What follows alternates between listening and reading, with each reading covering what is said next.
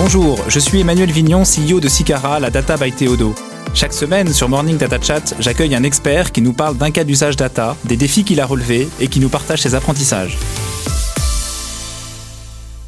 Bonjour à tous, aujourd'hui nous accueillons Luc Gilles, Chief Data Officer du groupe Clariane, ex-Corian. Cet entretien a été enregistré avant que le groupe n'adopte son nouveau nom Clariane. Le groupe Clariane, c'est 67 000 collaborateurs répartis dans 7 pays. C'est un réseau de 1000 établissements en Europe qui opèrent des cliniques, des maisons de retraite et plus généralement des services d'accompagnement du grand âge. Bonjour Luc. Bonjour Emmanuel. Alors Luc, tu, es actuellement Chief Data Officer du, groupe Clariane. Tu as pour objectif de construire une vision analytique du groupe permettant par exemple de, prévenir les incidents euh, et d'améliorer la qualité de prise en charge des personnes. Euh, voilà, par le passé, tu as travaillé 9 ans dans le conseil sur différents projets liés à la data. Luc, de quoi tu veux nous parler aujourd'hui? Alors aujourd'hui, moi je vais vous parler un petit peu de ce que j'ai pu faire euh, au sein du groupe Corian et donc des défis que représente la collecte de données au travers des différents pays, donc au sein d'un groupe et des solutions qu'on a pu mettre en œuvre pour y arriver. Excellent. Bon alors donc du coup on a dit groupe Corian 7 pays. ils sont tous aussi matures les uns que les autres? Alors non, c'est beaucoup de disparités. Euh, Corian est un groupe qui a grandi par croissance externe euh, assez rapidement dans les dix dernières années, et donc euh, qui dit croissance externe dit acquisition, et dit beaucoup de systèmes d'information. Donc euh, on a des pays euh, où on a un seul système d'information qui structure euh, la donnée pour chaque grand silo métier, et puis certains pays où on a eu des acquisitions de une, deux grosses entités matures, qui fait qu'on a derrière un, deux, trois grands systèmes d'information pour chaque métier. D'accord. Et alors quand on a, quand on est confronté à ce, à ce, à ce contexte, comment, enfin par, par quoi on commence en fait? Est-ce que alors déjà, je crois que la première chose, c'est de savoir ce qu'on veut. Donc, pour savoir ce qu'on veut, euh, enfin, une fois qu'on a identifié les grands pain points et les grands, euh, les grands sujets euh, qui remontent, bah, en fait, on, procède par cas d'usage. On se dit, voilà la problématique que je cherche à traiter. Bah, je cherche juste à compter le nombre d'employés au sein de, au sein de, du groupe. Et ben, je vais en faire un cas d'usage. Et donc, je vais spécifier les champs dont j'ai besoin pour aller compter les noms, le nombre d'employés au sein du groupe. Et comme on essaye de ne pas être complètement trop spécifique et borné sur le nombre d'employés, eh ben on en fait un cas d'usage qu'on appelle un cas d'usage RH, et, euh, et, on va lister les champs dont on a besoin pour traiter les 5, 10 grands KPI dont on a besoin pour piloter le groupe d'un point de vue RH. Ok, et ça, tu le fais euh, au niveau des 7 pays directement ou tu commences par un pays ou une géographie en particulier Comment ça se passe? Alors, euh, l'expérience qui a été la mienne, ça a été de commencer effectivement par euh, un pays, pour euh, déjà avoir une idée des champs, de, de, du champ des possibles, justement. quel pays d'ailleurs? Alors, nous, on a commencé à l'époque par la France. pour quelle raison vous avez commencé par la France? bah, Parce que je suis en France, donc le siège de Corian est à Paris, donc c'est beaucoup plus facile d'avoir accès au, au métier, justement, et que, comme chacun le sait, dans la data, c'est très important d'avoir un accès rapide au métier.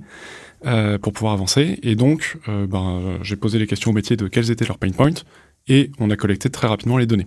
Quand, quand, tu, quand, quand, tu me dis euh, j'ai choisi la France parce que je suis en France et je suis proche du métier, tu, tu, tu couvres pas l'aspect technologique? Est-ce que la France était un pays qui était plus mature ou moins mature ou dans la moyenne en termes de maturité technologique? En fait, le premier sujet par lequel j'ai commencé, c'est le sujet RH. Et là-dessus, la maturité, globalement, quand même, quasiment tous les pays avaient un système de paye. Donc en termes de maturité euh, système, on était à peu près équivalent. Certains petits pays étaient quand même vraiment euh, encore balbutiants. Je n'ai jamais vu la tête du système de paye, donc euh, je sais qu'il existe, mais je ne sais pas à quoi il ressemble.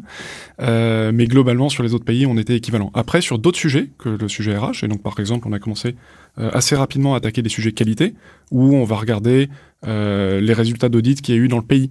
Et donc ça, c'est ça, c'est un processus qui peut remonter qui peut être adossé à un système d'information, mais le plus souvent, dans la plupart de nos pays, c'était quand même encore des fichiers Excel pour dire bah, aujourd'hui j'ai eu un audit, le résultat est de telle note, euh, et donc beaucoup plus manuel. Ouais, donc en fonction du cas d'usage, tu as déjà des outils qui sont plus euh, standardisés, euh, typiquement, dans les outils RH, c'est vrai que ça fait quand même plusieurs années, plusieurs décennies qu'on utilise des systèmes des SIRH. C'est aussi pour ça que j'ai commencé par celui-ci. C'est aussi, ouais, d'accord. Donc ça, et, alors d'un point de vue technologie, je reviens un peu sur la, une question technologique. Euh, d'un SIRH à l'autre, j'imagine que les outils sont plus ou moins ouverts, sont plus ou moins connus, c'est plus ou moins facile d'avoir de, la, la, la, connaissance et la compétence technologique. Est-ce que ça, c'est un sujet que vous regardez quand vous décidez de vous lancer sur un, sur un pays? Alors moi en fait je me suis vraiment lancé d'un point de vue métier et pas d'un point de vue technologique. C'est-à-dire que j'avais une, une, question qui était posée par le DRH qui était de dire bon bah Jusqu'à maintenant, pour compter le nombre d'employés, on fait quelque chose de très artisanal, euh, où on a des remontées d'informations par pays, et en fait, on a des soucis avec les définitions, parce que comme c'est pas les mêmes définitions, on, on, mélange un peu des choux et des carottes sur quelque chose d'aussi simple que le nombre d'employés. Euh, donc, j'aimerais craquer ça, et donc, est-ce qu'on peut trouver une solution analytique? Attends, je, je, reviens sur un point. Euh, compter le nombre d'employés, en quoi ça peut être différent d'un pays à l'autre? Eh ben parce qu'on a du, du, on a des employés en contrat permanent, des employés en contrat non permanent. Euh, on a des employés. Euh, Est-ce qu'on compte les nombres de matricules? Est-ce qu'on compte le nombre de euh, d'employés uniques? Euh, Parce que si on compte les matricules, c'est des contrats et non pas des employés. Euh, or, un employé peut avoir plusieurs contrats parce qu'il peut travailler dans deux ou trois établissements.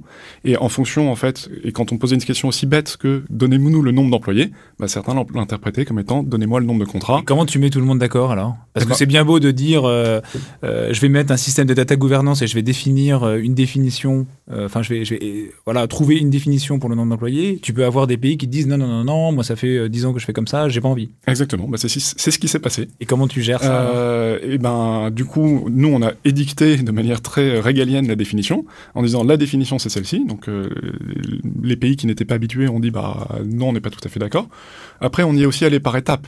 On a eu une indulgence un peu plus grande au début, euh, et puis ensuite, progressivement, on, on, a, on a abaissé le seuil, de, le seuil de tolérance. Mais en ayant l'information directement des systèmes, ça permet qu'on puisse poser nous-mêmes la définition. Ouais. Et d'ailleurs, ça permet aussi qu'on puisse donner au pays selon sa définition à lui. Est-ce que, alors c'est intéressant, tu dis je, je, vais par étapes, mais quand même en, en étoile du Nord, j'ai la volonté d'avoir une définition unique. Est-ce que tu penses que ça c'est quelque chose qui peut être utilisé quel que soit le type d'entreprise, ou est-ce que ça dépend beaucoup de la manière dont le, je sais pas, le groupe peut être plus ou moins puissant vis-à-vis -vis des géographies différentes Exactement. Et donc, et donc, ça dépend. Donc il y a des groupes qui sont plus ou moins distribués. Chez Corian, c'est comment? C'est plutôt un système centralisé ou... Non, c'est tout le défi. Hein. C'est que euh, le groupe est assez récent euh, et, et, chaque euh, entité peut fonctionner de manière très autonome. Donc un établissement, une maison de retraite, une clinique, c'est une entité à part qui, qui fonctionne de, assez bien de manière autonome. Euh, et donc le pays, euh, qui est la, la couche d'abstraction, j'allais dire, supérieure, euh, l'entité qui gère les, les, différents établissements, cliniques, maisons de retraite et autres, a déjà une, une, une forme de... oui, de, assoit une gouvernance dessus. Ouais, mais donc, donc en fait, même au-delà des géographies, tu as aussi, euh, enfin, l'entité la plus indépendante, c'est la clinique. Exactement. Donc en fait, chaque entité est très autonome. Donc la culture chez Corian est, très autonome, très décentralisée. D'accord. Euh, Est-ce que tu as des outils pour... Euh, l'outil n'est pas une fin en soi, hein, l'outil technologique n'est pas une fin en soi. Pour autant, euh, des outils peuvent, peuvent aider à mettre en place justement cette, cette, bah, cette structure au niveau de la data. Est-ce que tu as utilisé des outils en particulier pour t'aider sur la, la partie data gouvernance, pour la définition de ce que c'est que le nombre d'employés ou pas? Non, euh, on, est parti avec euh, le fichier Excel et on a distribué à chacun en disant euh, voici la définition qu'on utilise. Ok. Et combien de temps ça prend pour aligner tout le monde juste sur le cas particulier du nombre d'employés? Ça t'a pris quoi? Quelques semaines, quelques Alors, mois Non, je, je, vais dire une bonne année. Alors, c'est pas juste très spécifiquement sur le nombre d'employés, mais sur l'ensemble des KPI RH qu'on a voulu mettre, c'est-à-dire le nombre d'employés, le turnover, l'absentéisme, le, les accidents du travail. Bon. Et entre le premier euh, POC qu'on a fait à partir des données de la France, justement, où on avait un beau tableau de bord qui a tourné en peut-être trois semaines, un mois, euh, et le fait que tous les pays disent Ah oui, j'accepte les définitions, c'est comme ça, les chiffres du groupe sont justes, ils représentent une réalité, qui n'est pas forcément la nôtre, mais qui est une réalité, euh, il s'est passé un an. D'accord. Et en fait, chaque mois, tous les mois, on sortait les chiffres et on disait voilà les chiffres qu'on a calculés avec la définition. Et puis, bah, pendant, euh, euh, comme, euh, comme les, les, derniers chiffres, de, les chiffres du dernier pays à sortir ont été sortis au bout de six mois, bah, il a fallu encore six mois euh, pour que ce pays dise ah oui, effectivement, les chiffres qui sont calculés sont, sont, sont représentent une réalité. Ok. Ouais, donc tu as, as, aussi, euh, une fois que tu construis la solution technologique, toute une tâche d'accompagnement du changement.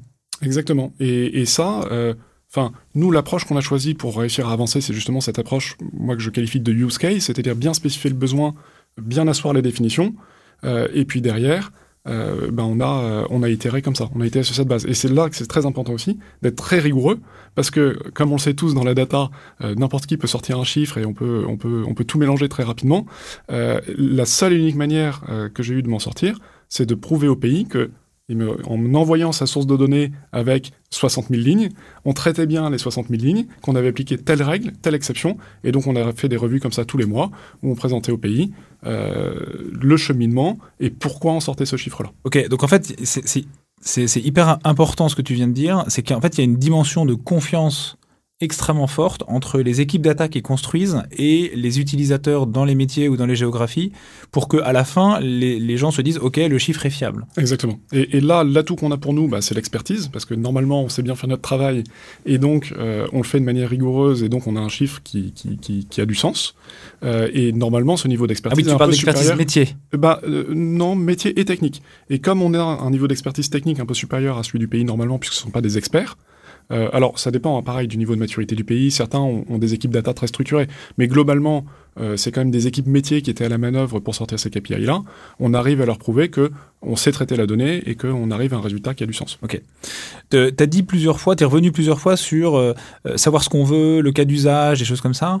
Il y, a des, y a un courant dans la data qui, que, que j'appellerais data product. Euh, est-ce que c'est quelque chose sur lequel euh, est-ce que vous êtes très confronté? Est-ce que est-ce que c'est un comment dire un courant de pensée que vous regardez beaucoup chez Corian? Comment est-ce que ça change depuis 4-5 euh, ans? Comment, comment tu vois les choses par rapport à cette logique data product? Complètement. Moi, j'ai l'impression que la notion de data product, c'est une généralisation ou en tout cas quelque chose de ça, ressemble au cas d'usage, mais de manière très industrialisée et très très formalisée. Et en fait, je trouve ça passionnant euh, parce qu'effectivement, euh, on se dit qu'on a un produit à vendre, qu'il a ses qualités, ses défauts, euh, sa robustesse, sa durabilité, etc., et qu'il faut qu'il réponde aux besoins des utilisateurs. Euh, et, et, ça, c'est tout l'intérêt de la data. Et, et, comment tu fais pour... Euh, enfin, est-ce que tu as une, Alors, des théories là-dessus? Est-ce que, est -ce que as des, Comment tu fais pour trouver les compétences? Comment tu fais pour les recruter chez Corian? Alors, je, je pense qu'on est vraiment sur un niveau de maturité encore relativement faible parce qu'on en est au début, aux prémices. Euh, mais en tout cas, c'est effectivement, tu parlais tout à l'heure d'étoile du Nord, c'est un peu ce qui nous, ce qui nous guide. Euh, on, on, comprend qu'il faut qu'on avance sur cette notion de data product. Euh, et par ailleurs, effectivement, les, les, les, ruptures technologiques qui sont en train de se faire euh, avec le cloud, euh, avec euh, enfin tous les traitements, toutes les capacités de traitement qu'on a aujourd'hui, euh, font qu'on qu on industrialise de plus en plus notre approche et qu'on arrive sur cette notion de data product. Tu parlais de, de rupture technologique, tu euh, opéré par le cloud. Qu'est-ce que ça change euh, dans la data et qu'est-ce que ça change pour toi au quotidien au sein du groupe coréen alors, pour moi, c'est pas évident euh, parce que euh, je, je, je, trouve que le niveau de maturité sur le cloud et je, enfin, on en utilise un en particulier que je vais pas forcément nommer, mais mais je, présente des, des, capacités qui sont encore un petit peu euh, euh, technicienne, technico-technique. Et donc, il faut faire euh, énormément de lignes de code SQL, il faut créer un sync pour pouvoir ensuite euh, l'alimenter, pour pouvoir ensuite euh, industrialiser, etc. Et donc, en fait, on rentre dans des process qui prennent beaucoup de temps, euh, auxquels j'étais pas habitué par le passé parce que j'avais l'habitude d'aller assez vite, justement, avec une approche cas d'usage, et puis on développait rapidement, et ensuite on le rendait robuste. mais, mais on sent en tout cas que c'est un, un, champ qui est en train de, de, de monter en maturité à une vitesse phénoménale, et qu'on va connaître très probablement la même euh, disruption qu'on a eu il y a quelques années, où on redonne la main au métier sur ces environnements-là. C'est-à-dire que là, actuellement, c'est un environnement qui est aux mains purement des techniciens. Il faut euh, beaucoup de data engineers, il faut des data architectes, il faut des, des data euh, scientists, des data, tout ce qu'on veut pour repérer cet univers-là. C'est très déconnecté des métiers actuellement. Mais on sent qu'il y a une bascule qui est en train de se faire, et d'ailleurs la dernière en date est probablement ChatGPT, pour rendre la main au métier et leur donner l'accès à ça. Et quand on arrivera à rendre euh, l'accès au métier à cet univers-là, à ces potentialités-là, bah là, ça va faire une disruption majeure. Ouais. Parce qu'aujourd'hui, c'est hyper intéressant. Aujourd'hui, c'est encore très technologique. Pourtant, on a quand même de plus en plus d'outils euh, qui nous permettent de faire, euh, ouais, d'utiliser. Le, le, terme consacré, c'est le no-code ou le low-code. On a quand même de plus en plus d'outils qui nous permettent de faire ça, notamment dans la dans la dans l'observabilité des, des, données. Est-ce que vous utilisez un peu ce, déjà ce type d'outils-là ou, ou, pas encore? Ils sont et, et, et sinon, pour pour quelles raisons Est-ce que ça veut dire qu'ils sont pas encore matures? Ouais, nous on n'utilise pas pas trop. Euh, au niveau des pays, je pense que ça, ça commence à être ça commence à être utilisé, mais pas au niveau du groupe que je pilote euh, sur la data. Euh, en revanche, on utilise les outils no-code effectivement pour le traitement des données. Ok. Euh, euh, comment tu te nourris si, si, jamais il y a un groupe, il y a un, une entité, une géographie qui est plus avancée technologiquement sur sur certains aspects, ça, ça peut être le cas. Oui.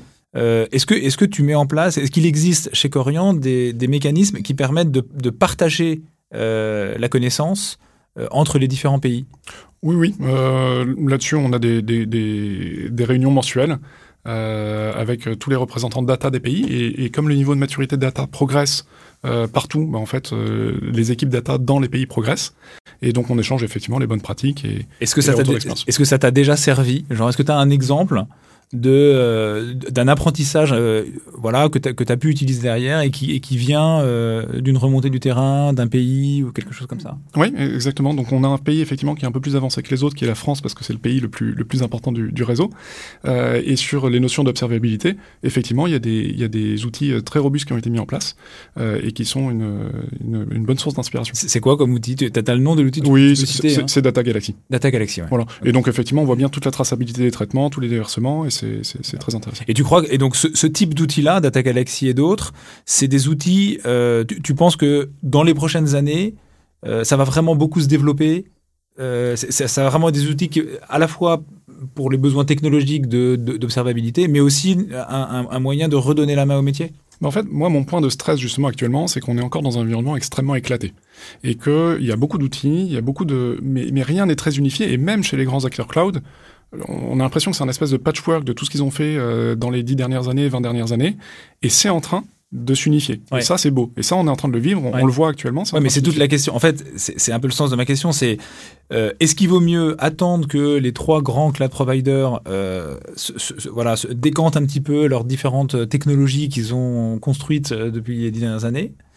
Euh, ou alors est-ce qu'il faut qu'on fasse confiance à des petits outils qui arrivent ici ou là, euh, comme euh, alors Data Galaxy, je ne sais pas si c'est un tout petit outil, sais rien, je veux pas porter de jugement là-dessus, mais mais il y a une vraie question en fait, de se dire est-ce que j'attends, est-ce que je fais confiance à un cloud provider En fait, le cloud provider sera toujours plus puissant dans sa capacité à développer des nouveaux outils ou des choses comme ça.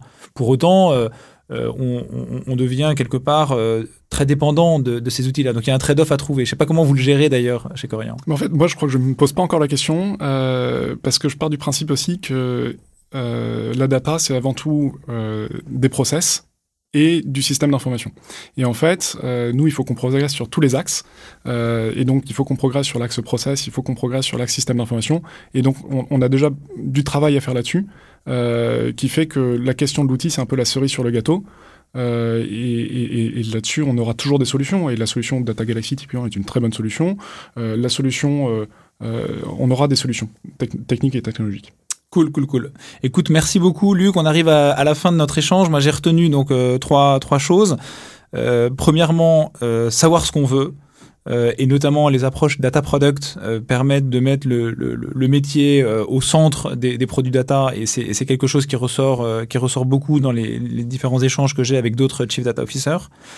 Le deuxième aspect, c'est que il faut pas avoir peur d'une approche un peu top-down pour la définition des données à l'échelle d'un groupe si on veut avoir quelque chose de cohérent, mais que cette approche top-down doit se faire par étapes avec une, attention à l'accompagnement du changement pour pas casser les choses ou pour pas brusquer les choses et pour respecter aussi les différents niveaux de maturité des différentes géographies.